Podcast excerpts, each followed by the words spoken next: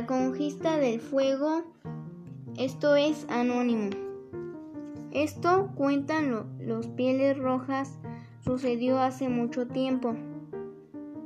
Eran aquellos lejanos días en que los hombres entendían el lenguaje de los animales y en que el can de los desiertos, el astuto coyote gris, era el buen amigo del indio. En una tribu vivía un muchacho joven de duras piernas ágiles y de mirada penetrante inquieta. Vivía en la tribu pero saltaba en los bosques, subía a los picos y vadeaba los ríos junto con su inseparable coyote, compañero en el sueño y en la casa. Muchas veces se habían detenido a mirar cómo los hombres atrapaban los peces entre las grietas de las rocas del río, y como las mujeres desenterraban fresas, frescas raíces cavando la tierra con afiladas piedras. Eran unos largos y tibios días del verano, pero al llegar el invierno las gentes corrían entre la nieve huyendo del frío enemigo y se hundían desoladas en el fondo oscuro de las cavernas. El muchacho miraba con duro gesto pensativo la angustia de su pueblo, miserable y sin defensa bajo el cielo helado. Tú, le dijo el al coyote, no sientes los cuchillos del frío porque tienes la piel peluda y gorda, pero ellos tiemblan y mueren. Dime, amigo mío, tú que diriges mis pasos en la casa, dime qué podría yo hacer para que mi pueblo no sufriera tanto. Nada, dijo el coyote, y aquella noche no durmió junto a su amigo, y no volvió a su lado hasta pasados muchos días con sus noches largas, habló entonces el coyote. Yo sé lo que tienes que hacer, pero es más difícil que todo, cuando tú has hecho nunca. Dímelo, yo puedo hacer todo lo que no sea imposible. tendrás que ir a la montaña de fuego a robar un poco de aquella lumbre y traerla a tu pueblo. ¿Y qué es el fuego? ¿Qué es la lumbre? preguntó el muchacho. El fuego es hermoso como una flor roja, pero no es una flor. Corre por entre la hierba y la devora como una bestia, pero no es una bestia. Es feroz y cruel y sin embargo, si se le hace una cama entre piedras y se le entregan ramas de árbol para que pueda comer. Es un, es un hermano bueno que acaricia el aire y los hombres y las cosas con grandes brillantes lenguas calientes. Si consigues traerlo, tu pueblo podrá tener el calor guardado como si guardara un pedazo de sol. Si yo traeré ese fuego, ayúdame, dijo el indio.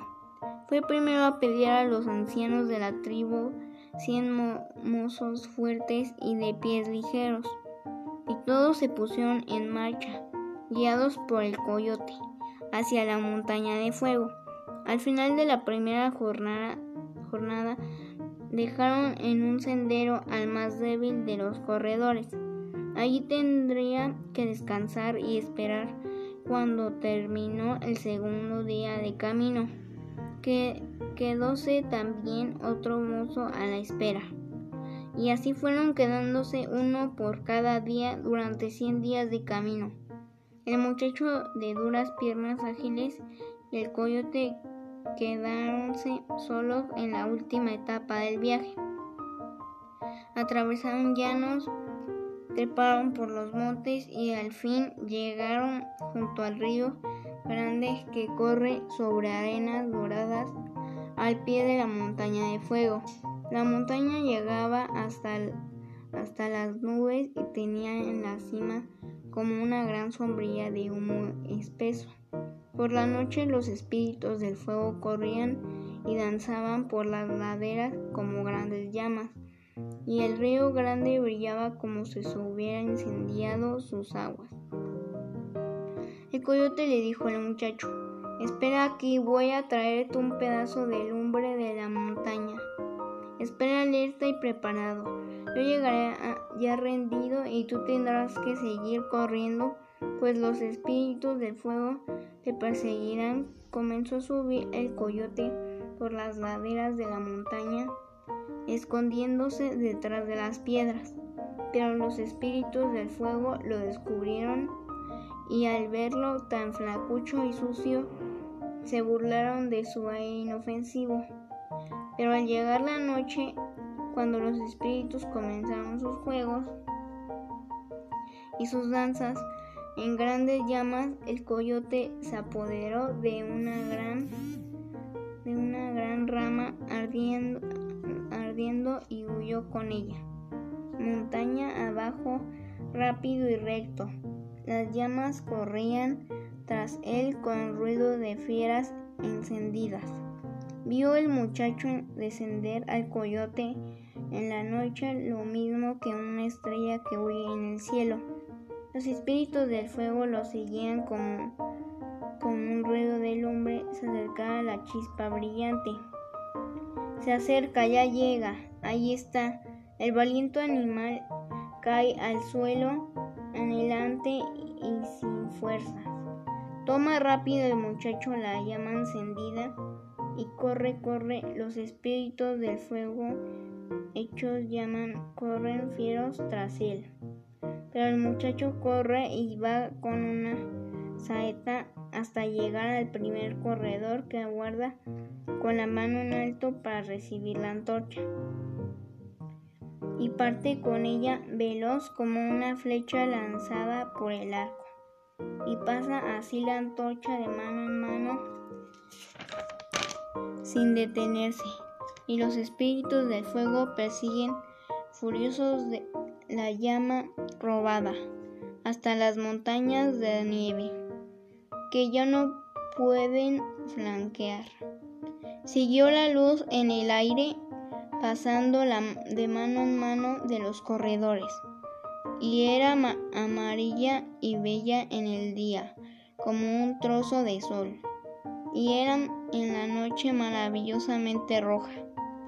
Llegó la antorcha al último hombre y de él a la tribu, y allí le hicieron los hombres un lecho entre piedras en medio de la caverna y la alimentaron amorosamente con ramas secas.